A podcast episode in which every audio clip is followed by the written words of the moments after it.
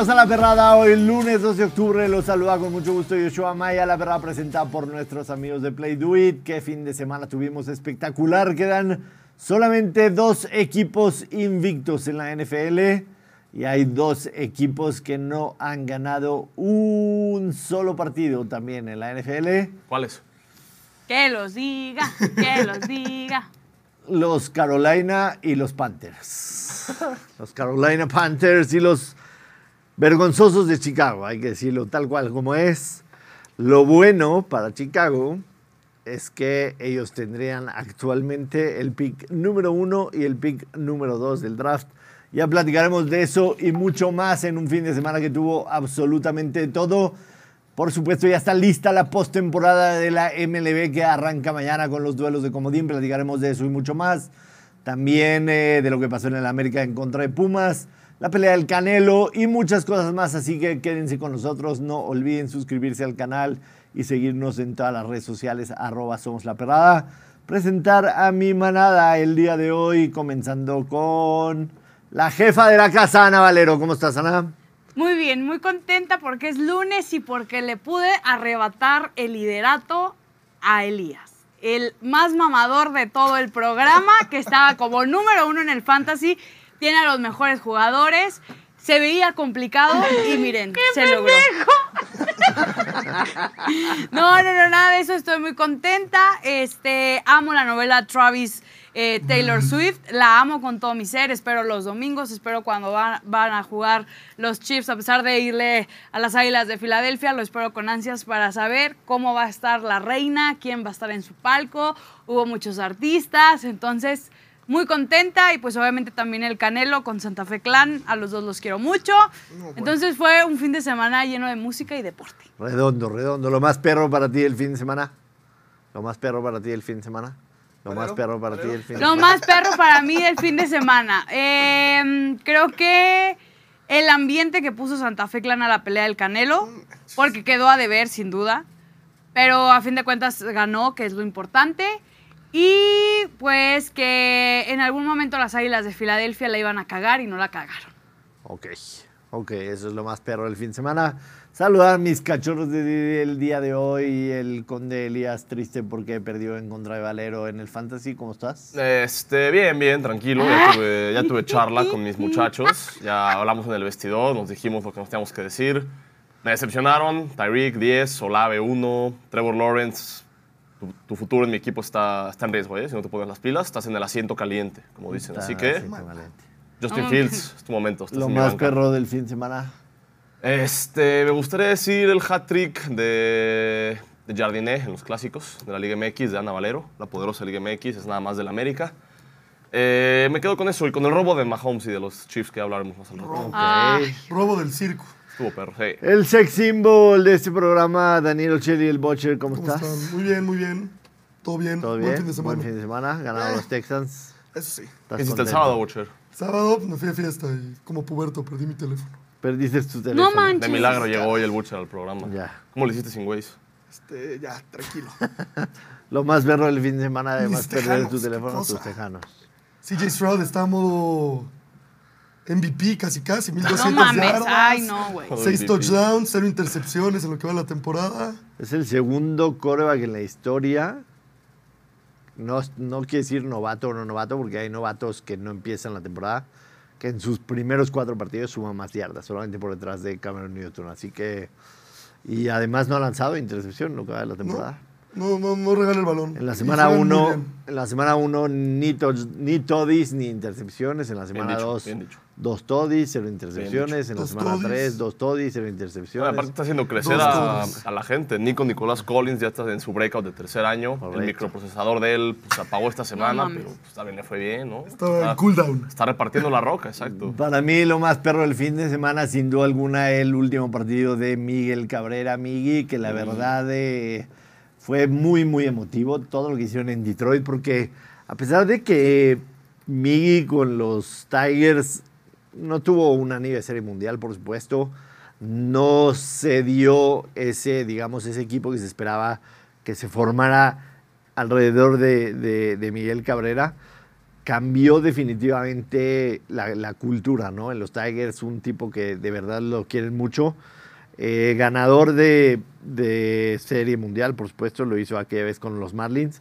Pero no nada más eso, en 2012 ganó la triple corona. La también. última, ¿no? Que ha habido. La última triple corona no es cualquier cosa ganar una triple corona. ¿Qué quiere decir la triple corona? Eh, mayor cantidad de home runs, mayor cantidad de RBIs y eh, porcentaje. Porcentaje. Que Vladi Guerrero ha sido los que ha estado más cerca, ¿no? Hace un par de Sí, años. pero no es, nada, porcentaje, no es nada fácil.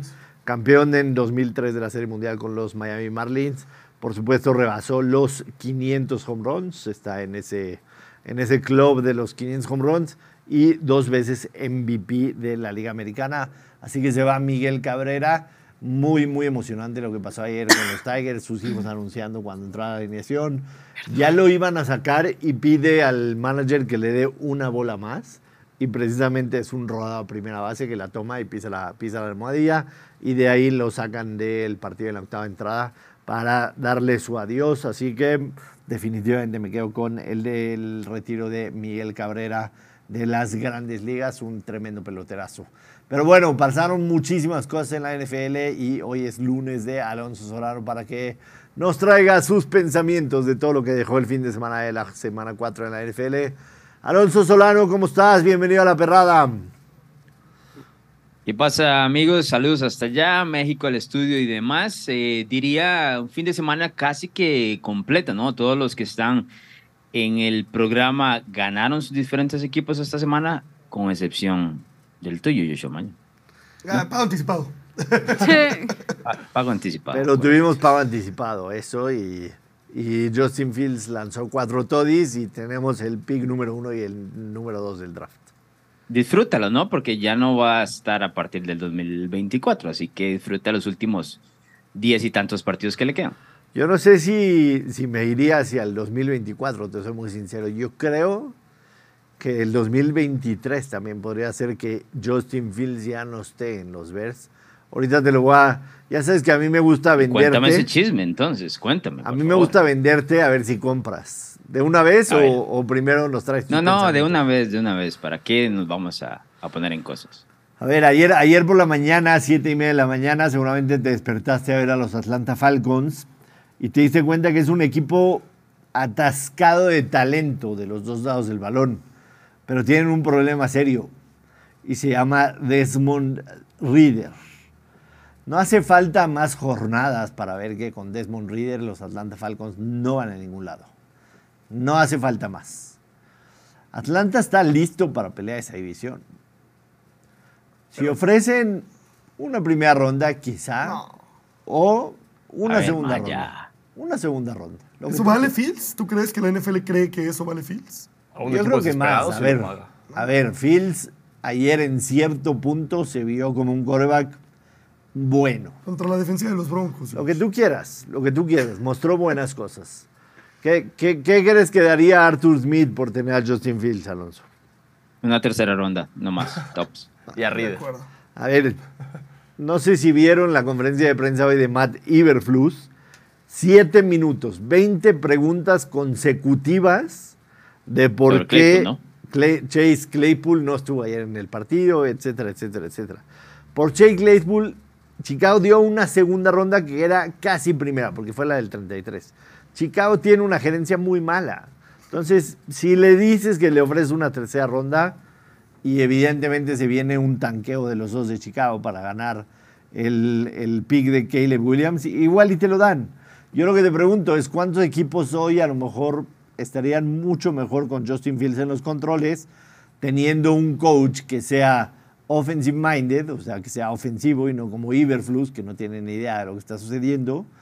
Un Arthur Smith, por ejemplo, tener a Justin Fields en los controles en vez de Desmond Reader, Atlanta podría darle una vuelta a 360 grados. Además, falta el cuarto año Justin Fields y tienes una opción a un quinto. O sea, Lo dijiste, lo dijiste muy bien. Sería una vuelta de 360 grados. bueno, una vuelta a 180 grados. Estarían exactamente donde están ahorita. Una vuelta, una vuelta a 180 grados, para decirlo de manera correcta. ¿No me la compras, Alonso Solano? A ver, por el precio correcto suena bien. Que ya te dije, es una tercera ronda, pero segunda y primera jamás. Joshua. Mañana nadie te va a dar eso por Justin Fields en este momento que está a ver, tuvo un buen juego, pero las dudas sobre él están, ¿no? Y creo que si dices cuál equipo, en cuál equipo caería bien, creo que Atlanta es perfecto por lo que vimos de Marcus Mariota el año anterior, ¿no? Que a pesar de Mariota, esa ofensiva se veía mucho mejor de lo que se ha mostrado con, con Desmond Reader, que cuando lo describiste está atascado, yo pensé que estabas hablando en general de la ofensiva y no me dices, está, está atascado de talento. Está bien, también te lo compro, pero sí, sí creo que si Atlanta va a hacer un movimiento, tiene que hacerlo pronto. Eh, yo siento que a veces se discute muchísimo el tema de los cambios en la NFL y la NFL no se mueve como la NBA. A veces nos equivocamos.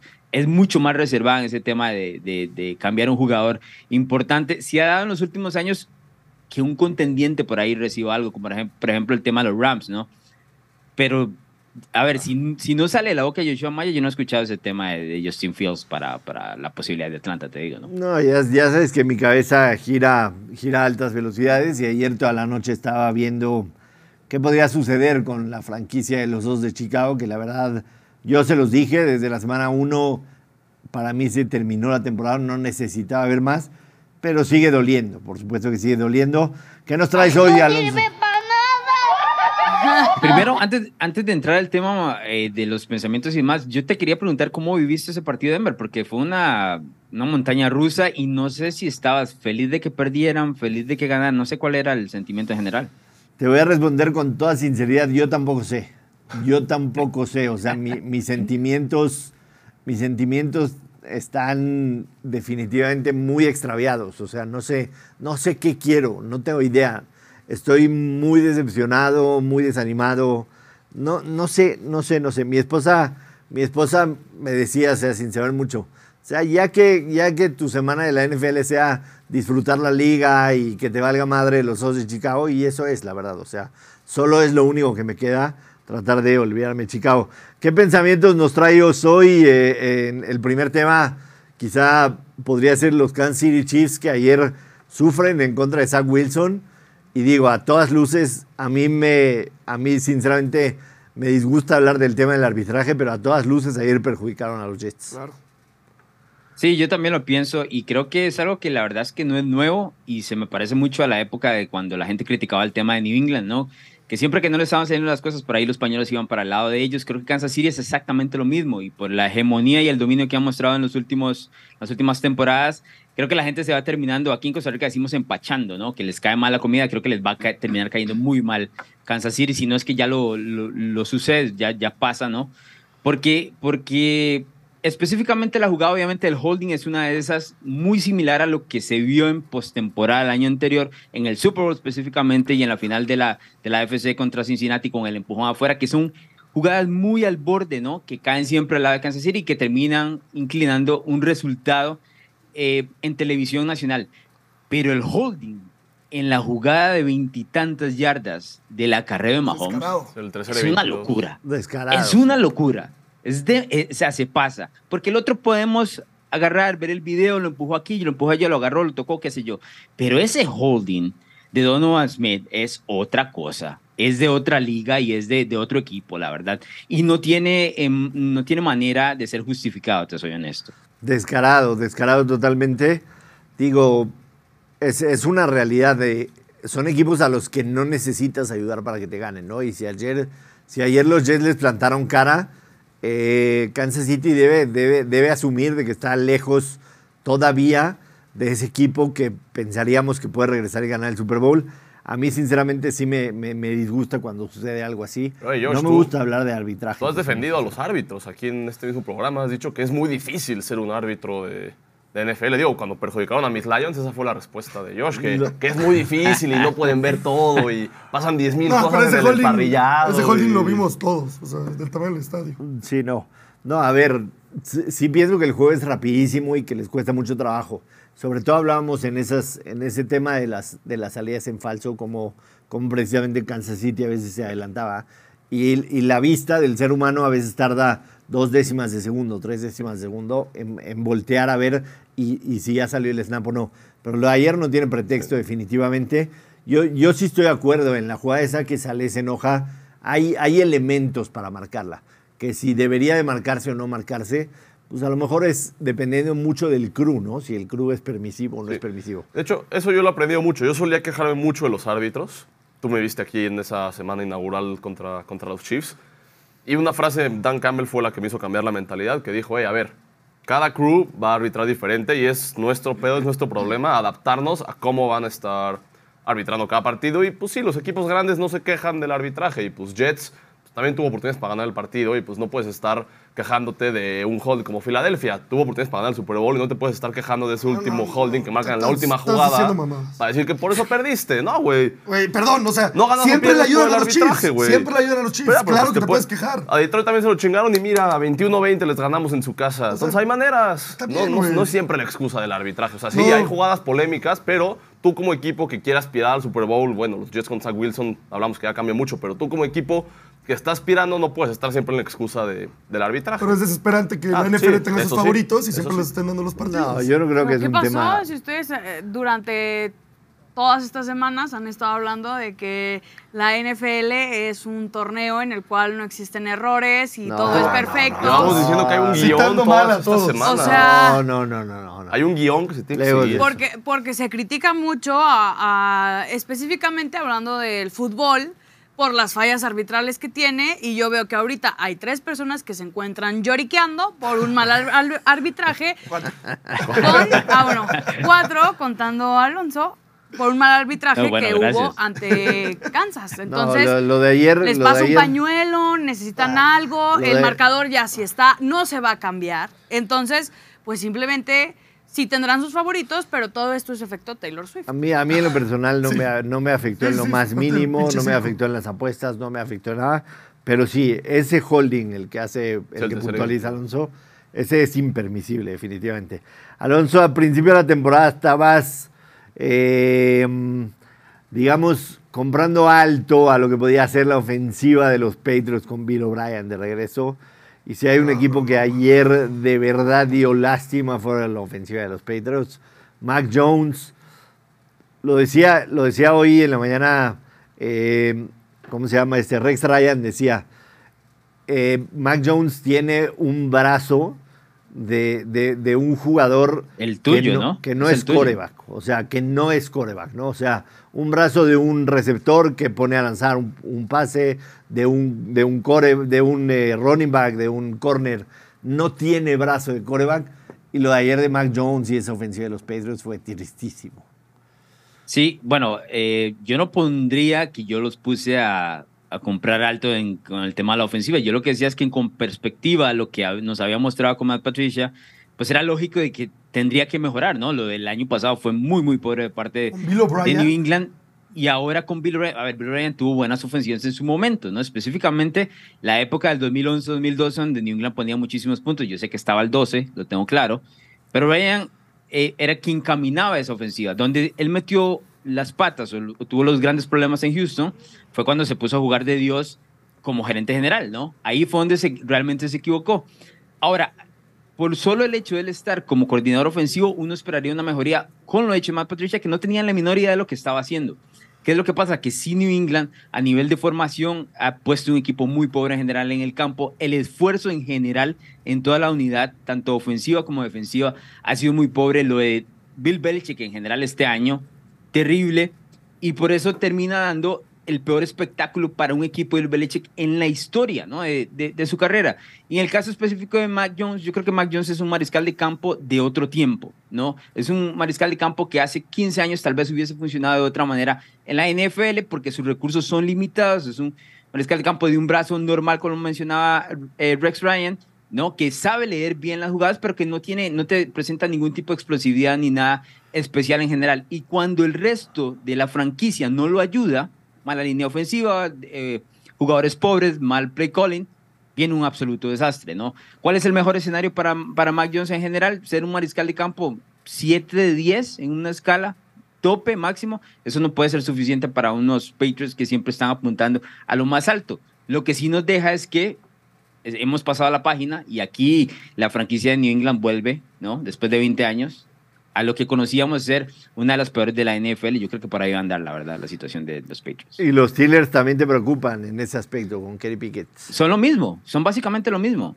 O sea, so- estamos hablando de dos entrenadores en jefe, en Belichick y Mike Tomlin, donde la revolución ofensiva que hemos visto en los últimos años con, los, con Mike McDaniel, Sean McVay, Shanahan, LeFleur hasta cierto punto, les ha pasado por encima. Y se ven hoy como unos dinosaurios, la verdad. Y eso eventualmente le ha costado a sus mariscales de campo jóvenes, en Kenny Pickett y Mac Jones, donde no han tenido oportunidad, la verdad. Y yo, aún así, como oportunidad, no creo que vayan a reventar la liga, ni mucho menos, pero no les han dado la oportunidad adecuada. Lo que pasa es que la desesperación a partir de ahora empieza a jugar, ¿no? El reloj está corriendo hacia ellos, incluyendo Pickett, que está apenas en su segundo año, ¿no? Y se necesitan diferentes cambios para darles algún tipo de oportunidad. Yo la verdad es que no creo que se lo den. Si New England termina siendo uno de los peores equipos de la NFL, con la camada de mariscales de campo que vienen en esta generación 2024, ¿quién no va a esperar que tome un, un tipo de eso? No va a comprar a Mike Jones otro año más, la verdad. Entonces creo que están en una situación relativamente similar, donde sus entrenadores en jefe pues les ha pasado a la NFL por encima en las últimas temporadas, la verdad. Claro. Bueno, el Kenny Pickett está fuera un tiempo. Vamos a ver a tu viejo conocido, Joshua. A Trubisky. Mitch Trubisky. Tomar los controles quizá un par de semanas. Hablábamos el viernes en doble o nada, Alonso Solano, de que esa línea de Búfalo menos tres indicaba mucho y lo que sucedía con los equipos que habían anotado muchos puntos una semana antes.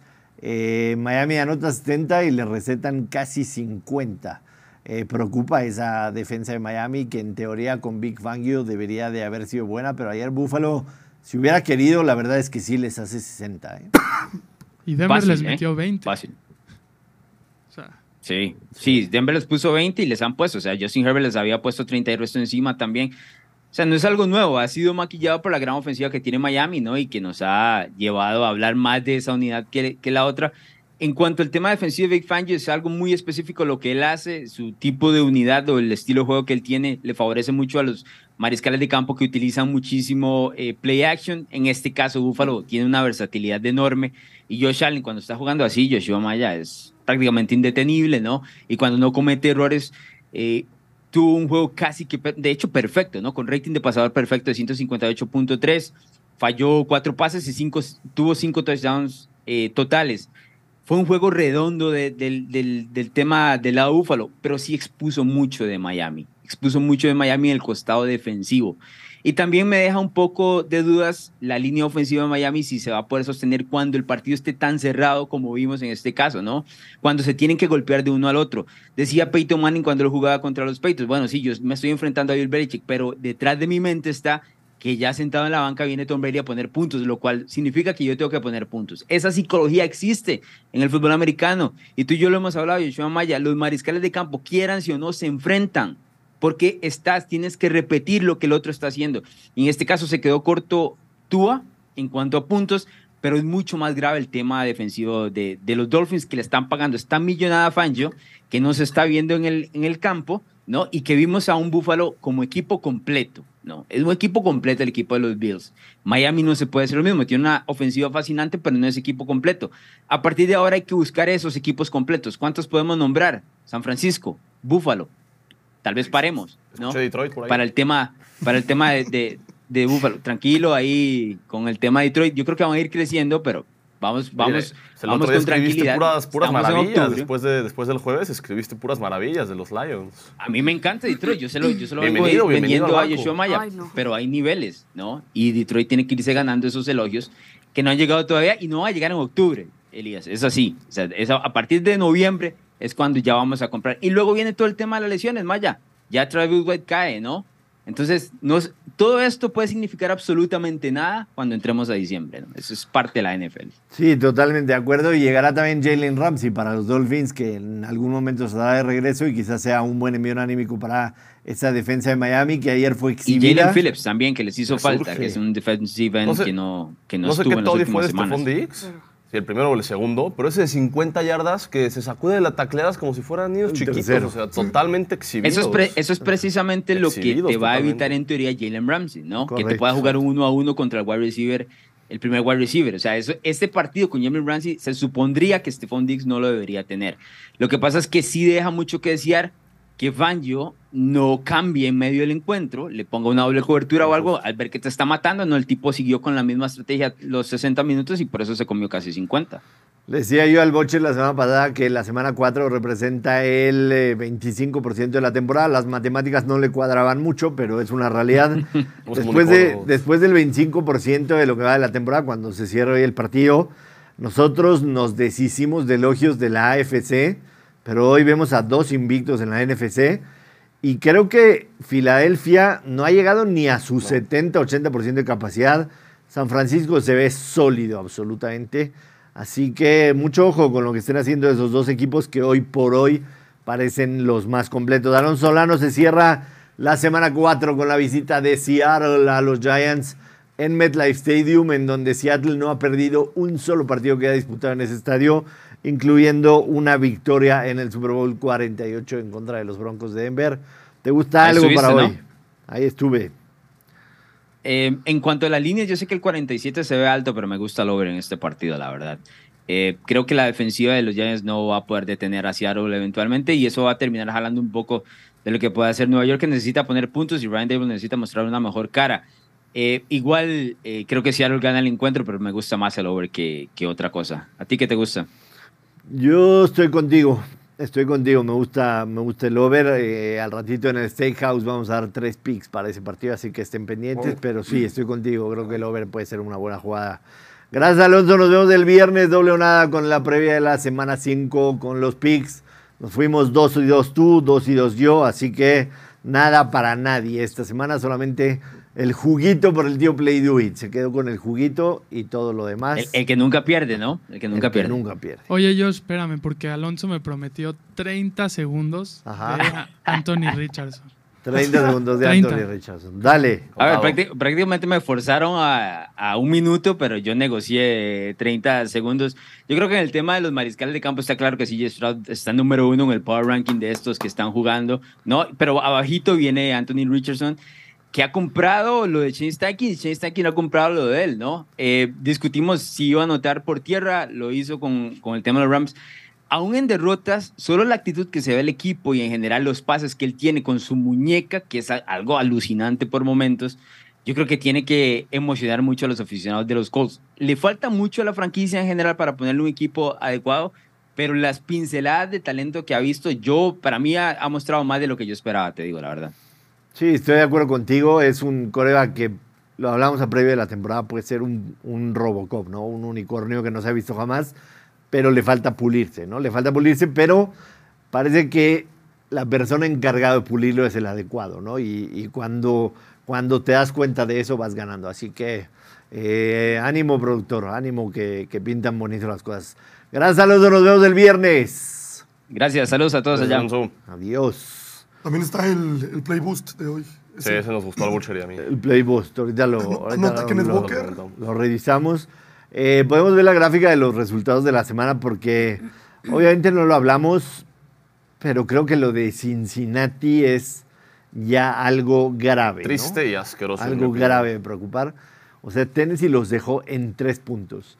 En cuatro semanas Cincinnati lleva tres touchdowns ofensivos. Tres en cuatro semanas. Y Eh, no me parece que sea excusa lo de Burrow, porque cuántas veces un quarterback no ha jugado lastimado. Tú bien sabrás, me lo dice mi amigo que le va a Chicago todo el tiempo. Jay Cutler una vez jugó que con costillas rotas, dedos rotos. Con mocos en la nariz. Eso Todo. fue lo máximo. lo de Cincinnati, muy preocupante. O sea, haber sido humillado por, por un equipo de los Titans, que la verdad, digo, no es ni cerca de ser un contendiente. Creo que sería lo más preocupante. Lo de Atlanta lo hablaba en el tema de Justin Fields. Parece ser un equipo que tiene todo menos un coreback. Y acaban de asegurar hoy, de Arthur Smith en conferencia de prensa, que Reader Que sigue Reader va a seguir, Porque tiene a. Heineke atrás, que pues han mostrado cositas en... Cuando entra En de, de sí. visitante. Mejor Pero bueno, algo en específico que les llamó la atención en la semana de la NFL. Fuera de sus equipos. Fuera de nuestros Sí, equipos, fuera de sus este, pues yo to- to- todo el día ayer quejándome, sí me pareció que el, el nivel que mostró Kansas ayer fue porque todas las semanas se dedicaron a ir a podcast, se dedicaron, fue un circo, esa, esa facility, les valió madres y casi les hagan el partido gracias a Taylor Swift. Me hubiera dado mucho gusto que lo lograran ganar los, los Jets, pero sí me llama atención lo de la americana, que los grandes equipos de la americana que parecen invencibles, no nos acaban de convencer por completo. Sí, no. O sea, para ustedes, ¿cuál es el equipo que hasta el momento, San semana Francisco. 4, ha hecho mejor las San San Francisco. Sea, Francisco. es imparable. También le ha tocado Oye. puro flan, ¿eh? Y ahorita, ahorita que hablaba Alonso Es que de- se viene ahora ya el complicado, eh, complicado el calendario Viene justo de esa, de Sunday con. Dallas. El Sunday contra vamos a ver si son. El domingo en la de noche contra Dallas. va a ser 49ers un se trae de hijos a. Dallas últimamente, ¿no?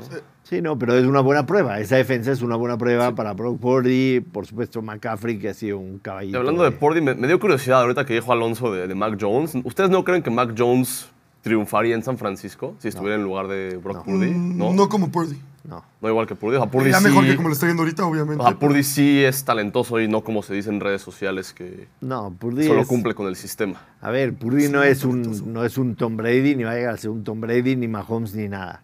Es el tipo ideal para ese sistema. O sea, Pues no se equivoca. a mí eso, no se equivoca. A mí lo que me fascina de Brock Purdy es que no le tiene miedo a nada. O sea, si, si, si el tipo ve una opción abierta, Sí, lo campo toma. abierto, lo va a lanzar. Un 1 a 1, un 2 a 1, va a lanzar. Lo es rápido, lee bien las jugadas, entiende muy bien todo lo que está pasando en el campo de juego y eso le ayuda a verse brillar. Por ejemplo, a Divo Samuel. o sea, Divo Samuel partido. había sido factor en los primeros tres partidos de San Francisco. Y ayer simple y no tuvo ni una sola Dos acarreos. Dos agarros, ni una sola recepción. Y a pesar de eso, San Francisco. ro- Vi un dato y de repente de- es Ayuk, y de repente es McCaffrey, y de repente es Kittle. De Yuk vi un dato. Ayuk Se es perdió el partido pasado, pero creo que esta temporada todas sus recepciones han sido ya sea para primer down o de touchdown. Sí, lo de Ayuk Todas es sus una, es recepciones una han sido- pero ¿Podemos sí. hablar ya de Pumas? Sí, a tu pregunta, a tu pregunta, San Francisco es el, es el equipo hoy al que deberíamos de poner como gran candidato a ganar. Y los Eagles. oye, a mí- Eagles, Eagles también está invicto. Eagles sí, pero es que no se han visto al 100%, era lo que decía Josh. O sea, van a carburar y O sea, Con esos puede rookies ser en la que defensiva llegue. cuajen. Claro. Sí.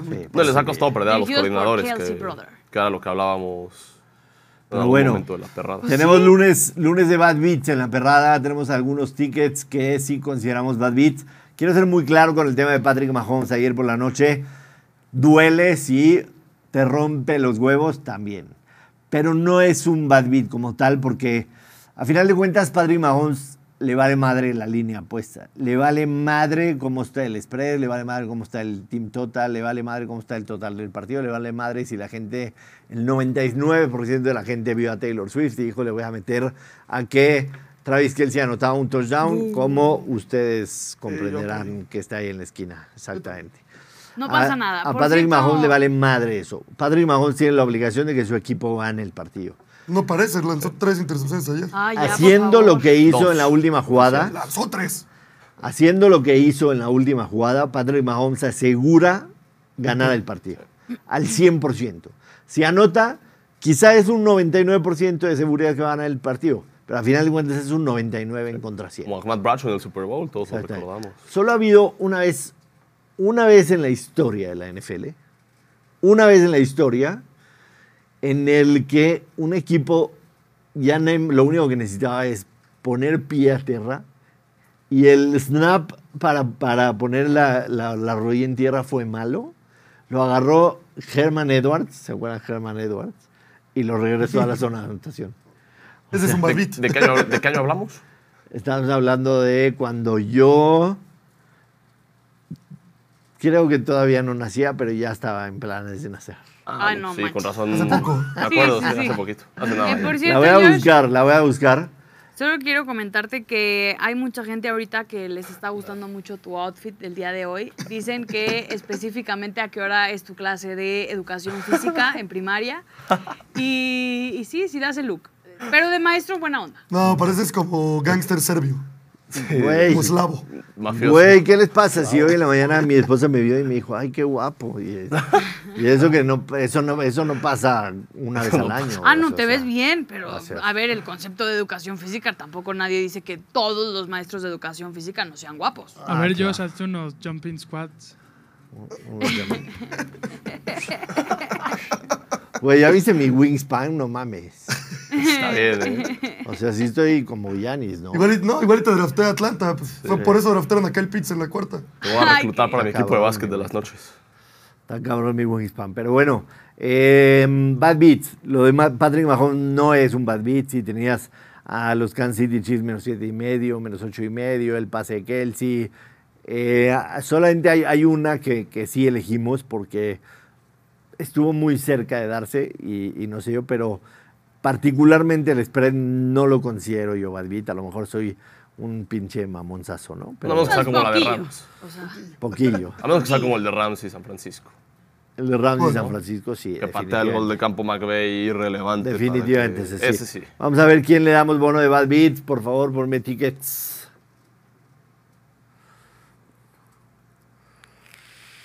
Son dos ganadores.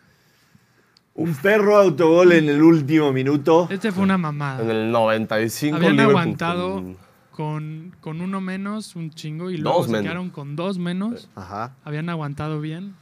y Y. Matic, que había dado un, un- pinche partidazo, metió autogol en el último segundo. Casi no sueno ardido. Sí, es bad beat. Bueno, eh, le vamos a dar un bono de mil pesos a este amigo Dani que se me fue el nombre. Y teníamos otro. Habíamos seleccionado otro. Sí, pero este sí es con Mahomes. Este Ese sí. Porque tenía un parlay bastante sabroso. Ese fue el único porque la verdad el parlay estaba bueno. Tenía over de 54. Además, me gusta, me gusta esta gente que es hombre y no payaso y pone los momios como están, no le mueve. Over de 54 en el Buffalo Miami. O, eh, más de uno y medio Goles de campo. goles de campo en Carolina en contra de Minnesota. eh, de los Carolina Panthers. De los Carolina Panthers, perdón. Más de 30 puntos de San Francisco, team total.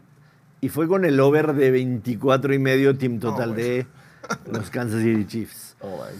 Ahí no solamente es el, el touchdown que le hubiera dado, también un field goal, ¿no? O sea, Sí, también cualquiera sea. de las situaciones le hubiera dado, sí. Si hubieran detenido a Mahomes antes del primero y 10, Kansas City seguramente hubiera pateado field goal. Así que un, bad- un bono de bad beat para ellos porque estamos de plácemes. Eh, platícame, Ana Valero, del América Pumas, por favor.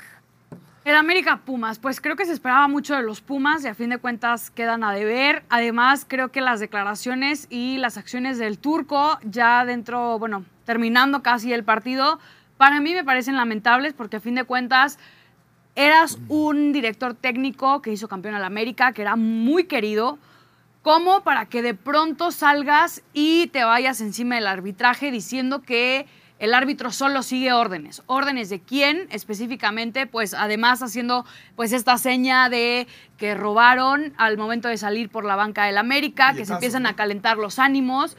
Y pues ya caer en este juego también, a fin de cuentas, Henry Martin con sus declaraciones al final de que él habla solo, ya fue un, ya fue un, un caso creo que muy mediático que a mí en lo particular no me agradó nada las acciones del turco, que también para mí es, es un director técnico al cual le tengo cariño y respeto. Entonces creo que fue el tema ya de la calentura. El árbitro creo que en el primer tiempo estuvo silbando muy bien o muy parejo para ambos equipos. No, creo ¿cómo? que creo el que gol las anulado mismas- que es penal Ay, no. antes. ¿Cómo? Y, y también el que no le marcan a Pumas. O sea, creo que No, al ahí no había principio nada. tenía. Balón. Balón, balón. Balón, Balón, balón, balón. Al principio tenía un control el árbitro bastante bueno. De Ah, pero la pronto gente se, se le empezó a empezó a pegar, salir de exacto, las se le salió manos. de O sea, de pronto se le empieza a salir de las Me manos. hizo por- muy incompetente. por no estar marcando a lo mejor las primeras faltas y que se empiezan a calentar los ánimos. También cabe mencionar que este árbitro está siendo bastante impulsado por eh, la comisión de arbitraje que lo tienen de le acaba de llegar su gafet si no me equivoco el año pasado por, parte de la FIFA entonces lo están ahorita pues adentrando al mundo de la Liga MX que tampoco es no es nada fácil o sea sinceramente pues en la Liga MX hay muchas jugadas dudosas, hay jugadas que de pronto si te las marcan a favor de tu equipo vas a decir, ah, árbitro justo, y cuando te las marcan en contra, pues te le vas en contra del arbitraje. Entonces, el tema es que América fue muy superior a Pumas en la mayoría del partido. Por algunos momentos Pumas se vio con una cara de que iba a salir adelante. Eh, creo que el chino Huerta estuvo ahí cerca, pero tampoco dio lo que se tenía que dar este, para todo lo que se esperaba de este jugador. Entonces, pues a fin de cuentas, el América aún nos sigue demostrando que pues tiene un muy gran plantel. Están jugando a ser campeones de la Liga MX y no hay más. No, y mira, eso, o sea, y todo eso a pesar de la ausencia de Diego Valdés, que sí ha sido nuestro mejor jugador y mejor jugador de la liga y afectó bastante al, al funcionamiento del equipo. O sea, lo que hizo el América nada más era dense a Brian Rodríguez y que él encare y haga lo que pueda hacer. Y por el centro, que es donde está Diego normalmente, no hubo nada. O sea, era puro pelotazo al área y a ver qué cae. Y la contra, que es el penal, pues fue una, un contragolpe que le cae a, a cabecita, penal Claro que es penal. siempre. Claro. Y pues no sé, normal, pero pues los partidos hay que ganarlos, más con las bajas que, que había. Y pues lo bueno es que ya pues, poco a poco vienen regresando también. Se- Sebas Cáceres creo que ya regresa también de, de su lesión, que la defensa entre Juárez y Lichnowsky ha estado bien, ¿no? ¿Te ha gustado a ti, Butcher? La Me ha gustado. Lichnowsky me gusta, tú lo sabes. Y, lo sabes también fue, fue un partidazo del, del portero de Pumas, ¿cómo se llama? Eh, Julio Julio. González. Julio, González González. fue- tuvo un partidazo, tuvo quién sabe cuántas atajadas. Porque A ver, el, el penal del Sí. Estuvo muy cerca de taparlo. No, Solo, paró el penal. Sí, paró Sí, el es penal, penal. pero bueno, ya después al momento de sacar el balón lo hizo muy mal porque se lo dejó a Cabecita justamente Y en la para jugada rematarlo. que anulan del gol de América, el primero de Henry, él saca dos de gol. O sea, la que le saca Kevin Álvarez y el primer remate de Henry son dos que eran de gol y atajadones. Pero por eso Pumas estuvo pidiéndolo ahora todo el partido y también. Se- el sacaron los puntos. Que el turco Mohamed salga a decir eso, pues el ¿Cómo Yorikin se duele lo conseguimos. la ¿no, victoria del ovíparo? ¿Cómo duele? Yoriquín. El ovíparo. El ovíparo. No sé qué me da más hueva, si el partido o la crónica de todos ustedes. No, no es cierto. O sea, Estoy vacilando. No, la verdad no. No lo vi, no lo vi yo. No lo vi el partido. Por lo menos ten un poquito de dignidad en tu presencia. Ese audio es para Camila, o sea, ahora sí le valió madres. Ya hasta se le cayó el disfraz. Sí, ya Ya le se ya, valió ella madre. está muy a gusto aquí. A ver, pero a grandes rasgos decepciona un poco el partido que había grandes expectativas. A final de cuentas, para Pumas era como que un, a ver, güey, ¿de qué estamos Sí. hechos, no? Y a pesar de los pocos goles, fue un buen partido. O sea, fue de ida y vuelta. O sea, yo no me aburrí. Generalmente estoy con el celular y ahí sí guardé el celular y dije, no, sí está bueno el juego, hay que verlo. Y el primer tiempo estuvo muy bueno. De, En algún momento sí me y vuelta. O sea, del segundo tiempo, ¿no? Como del 45 al 60. Y luego ya que el América empieza a apretar bien el gol, se pone bien porque pues el América también hay- había que cuidar ese, No, y que también estaban muy calientitos los ánimos. ese resultado, sí. Entonces, eh, lo hicieron bien. Creo que en los partidos con el América, puntualmente, en, los, est- en estos famosos clásicos o derbis, se esperaba mucho más de los equipos a los cuales se enfrentaban al América. ¿Por qué? Porque sabemos que el América es ahorita, para mí, el más fuerte de la Liga MX. Por, Ya hay un favorito, ¿no? Por, un todo, lo, favorito. por todo lo que Sí. engloba el América ahorita. Pero, Camila, ¿estás bien? Sí, sí está bien aquí.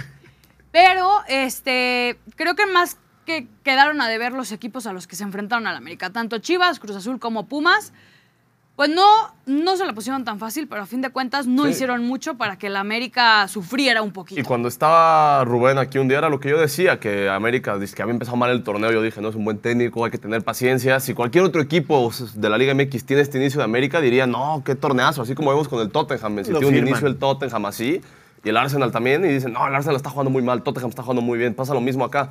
Si Chivas, Pumas o Cruz Azul tuvieran la temporada que había tenido América las primeras La cinco o seis jornadas, la firman todos. La firman. La Y firman. ahorita América, pues sí, ya se posiciona como, Como, como favorito. favorito. Sí, mira, más 2.75 nosotros, Tigres más 300, Monterrey más 400 a ganar. no, mira, el- Monterrey, bájenlo un poco. Ah, el Monterrey, torneo. enojado. Pumas, Sí, Pumas fue el único equipo en la jornada que no metió gol. A Monterrey de verdad que, te habla de que la defensiva ha que cada vez está, está peor. Lamentablemente, el día de ayer se informa que en el entrenamiento Sergio Canales sufrió una lesión. Todavía se desconoce cuánto. ¿Cómo chingos? Se desconoce cuánto tiempo estará fuera, pero a mí se me pone bastante triste. Ya Monterrey es un hospital totalmente. Aguirre que ya iba a regresar y que a fin de cuentas se volvió a lesionar mientras estaba en eh, su fisioterapia. Entonces, eh, les voy a dar puntualmente qué es lo que tiene hasta ahorita Sergio Canales. Todavía no dicen cuánto tiempo va a estar fuera y favor. presenta una lesión miotendinosa del recto anterior del cuádriceps ¿Del- del izquierdo. ¿Del recto? Del recto anterior. Ah, Del recto anterior. Anterior. Ahorita no está anterior. Natalia, nuestra Fina médico, para que nos explique, A pero ver, Bocher, voy a mañana. explicar la lesión para ti. el recto. Ahora te muestro el recto. Muestra el recto, Bocher. Te extrañamos, Natalia, pero bueno, a fin de cuentas ya Monterrey, para mí, si no se recupera ni Berterame, ni Canales, ni Funes Mori, no tenemos nada para Berterame pelear está fuera de la temporada, ¿no? Se lesionó en Sí, se acabó. el Aquiles, ¿no? Se acabó el sueño. Adiós la temporada de Rayados. Solo queda el Tecatito, Lo güey. bueno es que tienes un pretexto. Puedes culpar a las lesiones, pero en realidad no traen. Eh, ¿Puedo- puedo- No traigo con qué. Que por cierto, Josh, Bocher en vivo? ¿eh? Este fin de semana ya se cumplió el ciclo de la Liga MX en el que puedes hacer este, le ganó a este, este, y le a ganó a este, este, este este. le ganó a esto, ya completas Todos el ciclo NFL, de bueno. todos. ¿Quién lo cerró? No sé, No fue Mazatlán ganándole a... puede ser. Ya, lo, ya se cumplió. ¿Y viste, Eh, tuvimos, tuvimos un, eh, uno, uno de la perrada que sí le atinó al anotador. Hubieron, no, hubo, hubo otro por ahí que se quiso pasar de listillo editando el comentario. Eso no. Trampas, no. No, pues qué pendejo, güey. Pues ahí se ve cuando lo editas. O sea, eres estúpido. Exacto. Audio de qué pendejo de Ana Valero, por O favor. sea, no, no te quiso decir tan feo, pero sí. ¡Qué pendejo! Exacto. Ahorita se mamoneó, ¿no? En el chat. Sí. Uy, gané. No, creo que él sí fue el que ganó. Pero sí, tenemos a, tenemos a un ganador que sí le atinó al René. anotador. René, René le atinó. Ya ganó varias dinámicas él, hay que Le decir. sabe, le sabe a la bocha. Pero- Es amigo de la bocha. Entró Entonces, en tiempo y forma su comentario. Nos ponemos en contacto con él. Eh, platíquenme del Canelo, yo no vi la pelea. Yo no vi nada este fin de semana. es que- Ay, pues Ah, entró era con un espectaculazo. La verdad es que, eh, digo, eso no sé qué tan cierto sea, pero parecía que era un homenaje para eh, el rapero Lefty, que, bueno, hace unas semanas lamentablemente perdió la vida y justo habían estrenado esta canción de remix que es de Lefty, pero ya incluye a Santa Fe Clan y a Tornillo, que fueron los que estuvieron entrando con el Canelo cantando la canción de Soy mexicano, esta es mi bandera. Eso fue lo ¿Es mejor de de. Timbiriche o de Santa Fe? Ay, qué güey, es de Santa Fe Clan, pero sí, la estaba Timbiriche. muy mal. Pero, este, creo es un que... tono más como gangoso. Soy mexicano, esa es mi bandera. No, no. ¿No? ¿Nadie? Pero está No, bien. nadie la pero estuvo padre. Este, sí daba más miedo la esquina que estaba ahí. Santa Fe Clan atrás del Canelo Álvarez. Mientras que del otro lado, pues sí había otra gente, pero Sa- Santa Fe seguro, pues intimidó al rival. Estuvo muy cerca de dar un knockout el Canelo Álvarez. Yo le aposté al knockout del Canelo Álvarez, No, es que pero nunca, pues nunca. lamentablemente no se dio. A mí no me pareció una mala pelea. No, a no, mí, es que mira- pero porque a mí me gustan los mexicanos, yo no lo voy a criticar, que si No, es un pero Es la pelea ¿no? que hemos visto mil veces. Sí. Charlo salió literalmente a no ser noqueado y hasta lo dijo Terence Crawford. Dijo, él salió, dijo, qué pena me das, Charlo, saliste a no ser noqueado. O sea, saliste a estar alejado, a cuidar tu distancia, a que se vaya la decisión y a cobrar. ¿Qué es lo que se vio? Él estuvo cuidando su distancia, sabe que él tiene más alcance que, que Canelo, estuvo manteniendo... Pues que no se le acerque Canelo, sí creo que en el- fue en el séptimo round, ¿no? Cuando... Sí. Un derribo, ¿no? Por ahí un derribo, nada más puso la rodilla a tierra, como, como se diría. Sí, en- ni siquiera es que fue un. Sí, no- no lo mandó a la lona. Lo mandó a la lona. así Bueno, pero ya no, dijo y el tampoco, y el Canelo. Canelo tampoco siguió aquí los consejos no, de es- no salió a matar. Es lo que decimos Bocher y yo, el Canelo, ¿para cuándo va a pelear contra alguien digno? Hasta la Ya, ya la- va a pelear contra alguien digno. El próximo 5 de mayo, él ya dijo, ya, pónganme al Ay, rival porque, pues, que ¿qué más va a ustedes decir, quieran. Pero- Lo O sea, dijo en ya. el peor inglés posible. Sí, no, pero evadió, evadió la pregunta. Le pregunta el, el- el periodista, le hace, oye, ¿vas a pelear ya por fin contra Benavides? Contra que quieran, yo me lo vergueo. No, pues sí que sí vas a pelear contra él y vergátelo a él. No está evadiendo la, la competencia. Ya dijo que el 5 Ni de mayo le Benavides, ni pongan, le pongan al peleador que quieran. Pues así dijo, güey. Pues ojalá inglés, que sí, porque yo, yo lo dije el viernes, la verdad, estas peleas creo que más que ayudarlo, independientemente de que estaban en juego la unificación de los cinturones, más que ayudarlo lo perjudica, ¿no? Porque se sigue aumentando la crítica de que Exacto. a final de cuentas no enfrenta a rivales que representan cuando sí existen ese tipo de rivales. Claro que le decía a Bocha antes de empezar el show. Terence Crawford lleva años pidiéndole la pelea y te digo que hasta comentó que qué pena que escoja rivales como Charlo. Tiene ya 36 años Terence Crawford. El Canelo se está esperando a que tenga 40 igual que Golovkin para ya ahora sí, hay que pelear. Y que tenga 40 años y ganarle y sí, ah, pero pues le gané. Igual que, que, le- que le hizo como con, con Golovkin. Qué feo. Oye, creo que a tu. No tenemos zoom en esa cámara, o si no, muéstralo. A tu Jimmy Butler tenemos que hacerle un ajuste. A Jimmy hay que hacerle ajuste. Lo rompieron. Lo que ¿Qué están a punto de ver carajos es pasó la con reacción de Jimmy un hombre Butler? Roto. Es un hombre roto. Es un hombre que Está cerrando ciclos. Podemos estoy ver a Jimmy segura. Butler cómo se presentó hoy en la mañana a conferencia de prensa, por favor. A ver, Valero, dinos, Está, por mira. favor, ¿qué opinas? Por favor. Es un, eh, o sea, es un outfit con, el- bueno, más bien, es un stylist con el cual literalmente dices, me vale verga. O sea, ya estoy en un punto de mi carrera que sé lo que soy, sé lo que valgo y puedo hacer de mi cabello y de mi vida lo que se me antoje. Eh, no es su mejor look, sin duda, pero si a él lo hace sentir seguro, o, o a lo mejor perdió una apuesta y no lo sabemos. No, mira, es, este. O sea, Jimmy- sí, sí lo hace. En inglés, en inglés le dicen que es un troll. El año pasado ya lo hizo. horror. El año Se pasado ve llegó, muy mal. El año pasado llegó con El año pasado llegó con rastas postizas, porque hoy es el día de medios de NBA, entonces ahí es cuando les toman las fotos y los headshots para todo el año. Entonces cuando juegan en tele Pero nacional ¿qué no con... Así, ¿Qué- cuando con las sale cadenas, así evento va a sale. salir así. El año pasado Jimmy Butler estaba con rastas y llegó un punto que la cadena que pasaba los partidos del Heat se hartó y le pusieron su imagen del videojuego de básquet de 2K para que se vea como se debería de ver en se vez vea de, como Jimmy de con las rastas. y Qué ahorita horror. pues salió de emo, Su apodo, ¿cómo, ¿cuál era? Su apodo era Eh, Ball Out Boy. Bo- Ball Out Boy, Playoff Ball Out Boy. Y eh, el otro era Imo Jimbo. Sí, Dios de mi sí, vida. de Emo- de Emo. Jimbo. Dios de mi vida. Bueno, si hay, si hay algo relevante, dijo que este año se iban a ganar. Y yo le creo, Jimmy, firmo, porque hace dos años perdimos juego 7 contra Boston y él dijo, el siguiente año vamos a Vamos estar a en esta misma situación, vamos a regresar y vamos a ganar. Le ganamos juego 7 a Boston. Ahorita dijo, vamos a regresar a las finales y las vamos a ganar. No nos importa lo que hacen los equipos del este. Vean todo lo que tienen que hacer para competir con Jimmy y con Bam. Tienen que traer a Lillard, tienen que traer a Holiday, a Porzingis, los que sean, tráiganlos. Ya que empiece. Vamos a ver. Si hay vamos a ver. cierto- 50 comentarios que digan sí hazlo, mañana ponemos un Photoshop de Joshua Emo. Joshua Emo. Joshua Emo. ¿Sabrá Jimmy Butler de la pelea en, pla- en la Plaza Insurgentes? Entre los emos y los punks. Oye, Seguro fue su inspiración. eh, lista la postemporada de la MLB. Mencionar que el dinero no lo es todo, es importante, pero no lo es todo. Para todo lo demás existe, digo no. Em, Pensé que ibas a decir Mastercard. Para ello.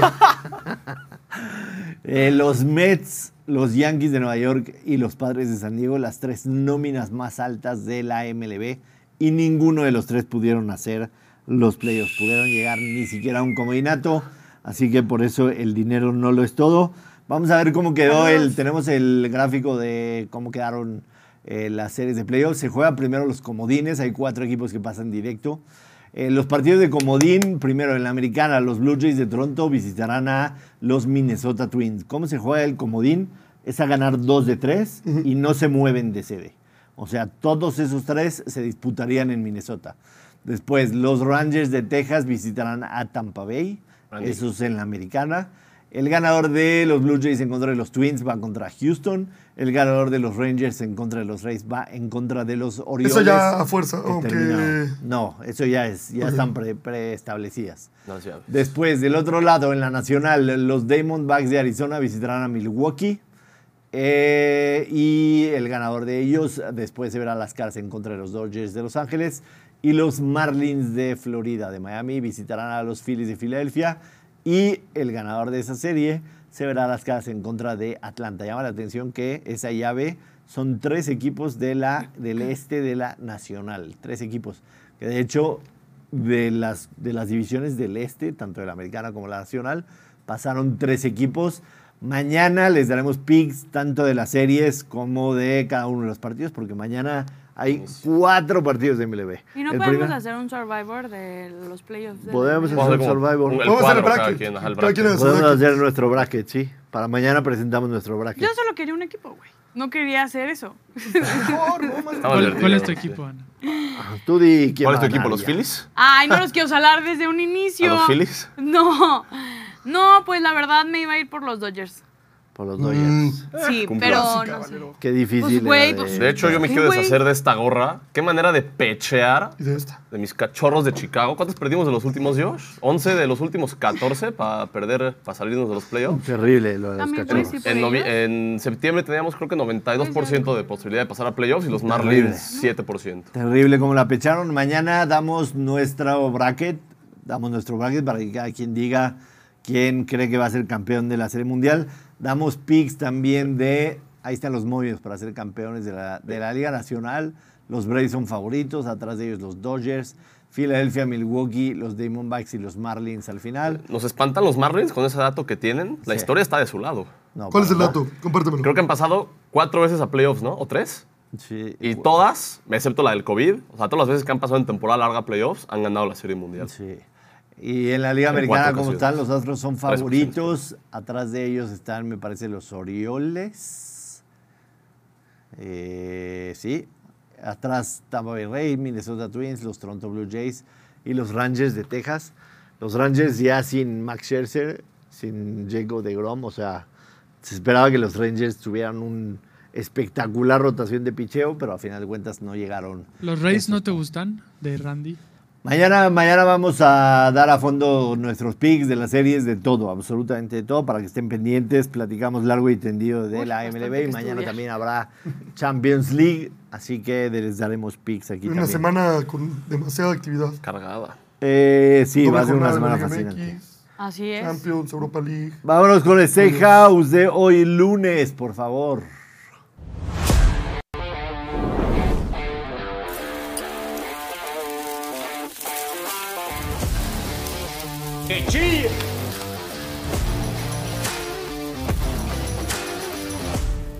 Una nueva semana en la parada con el Steakhouse. Recuerden que todas las semanas hemos salido positivos, incluyendo la semana pasada, porque una decisión ejecutiva. De nada, de nada. Metimos los picks del lunes pasado del Bocher, pero pues esta semana aquí estamos, así que vamos a empezar con el pie derecho esta semana. Solamente tenemos el Monday Night. Eh, hay un partido del Chelsea que empieza en unos minutos, pero no me gustó meterme ni tampoco en los tempranos de mañana la Champions League, así que tres picks para hoy en el Monday Night. Eh, los pueden jugar separados o meterlos en un creador de apuestas si es que los quieren hacer parlay. Nos vamos con el Team Total Over de Seattle de 23 y medio. ¿Qué quiere decir esto? Que Seattle hace 24 o más puntos. Lleva dos partidos consecutivos haciendo 37 Seattle. Y la defensa de los Giants se ha visto patética, ¿no?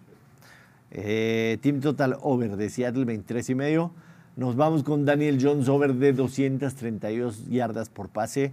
Sinceramente veo un partido en el que los Giants van a tener que venir de atrás y sin Saquon Barkley, obviamente el juego terrestre no les funciona de la mejor manera. Eh, tienen, tienen, tienen un problema para correr el balón y a pesar de que Daniel Jones no pasó de las 150 yardas la semana pasada, yo creo que esta semana podrá de esa manera encontrar quizá un poquito de ofensiva. Y finalmente me voy con el over de 24.5 yardas del novato de UCLA, Zach Charbonnet. Charbonnet ha, ¿cómo se dice? Increase en español. Mejorado. Mejorado. Aumentado. ha Aumentado. mejorado, ha aumentado su porcentaje de jugadas que ha visto semana a semana. La semana pasada tuvo alrededor de 46 yardas por tierra, si no me equivoco. Perdón, a veces este. Quema a- mucho el sol, ¿no? Sí, a veces sí. A veces quema mucho el sol y hoy quemó mucho. Eh, así que me voy con el over de 24.5 yardas de Charbonnet por tierra. Si los meten en un creador de apuesta, te pasé el ticket, ¿no? Creo que paga más 525 o algo así. Lo que lo buscan la defensa de Giants es de las peores contra la corrida en la liga. Regresa el Sí. Manningcast, ¿no? Le pasé al productor cómo pagaba el creador de apuesta, pero no le dio la gana meterlo. Paga más, Más 500 525. Más 525. Si lo meten en creador de apuesta, que es un same game parlay como tal. ¿Les gusta? Valero, ¿vas a jugarla o no? No, les tengo que confesar algo, amigos. A ver. El viernes pasado yo dije que no iba a meter el parlay de Murphy para que ustedes ganaran y me ganó la tentación. carajo, Ana Valero. Ah. Me ganó la tentación, lo Carajo, metí Ana Todo tiene sentido ahora. ¡Carajo! y, y ya. Decidí que, ¡Maldita sea! ¡No puede que ya hasta ser! que nos asegures los tres verdes, así como la vez pasada, de no, hoy pega porque pega, lo voy a meter. Pero si no, ya los voy a dejar ser libres a Gracias, ustedes. Ana. Sí me aboracé en el parlay de Murphy. Suéltanos, y- Valero, nos estás Mira, y fui yo. vamos, vamos Fui a hacer algo. El chiste es que no metas los parlay de Morphy desde tu cuenta. Nada más me dices, yo le entro con 50 baros al parlay de Morphy y los meto en mi cuenta y ya con eso ganamos. Entonces fue, fue culpa de Valero que no hayamos pegado el parlay de Morphy. Por bien, cierto, te, te va a empezar a cebar tu Que cuenta. ojo, le, le mandé al productor, yo este fin de semana sí aposté bastantes cosas. Eh, me volví loca un poco. Enseña Digo, obviamente no crean que yo apuesto mucho. Pero Te fuiste perfecta, en rojo pero perfecta. Todo rojo.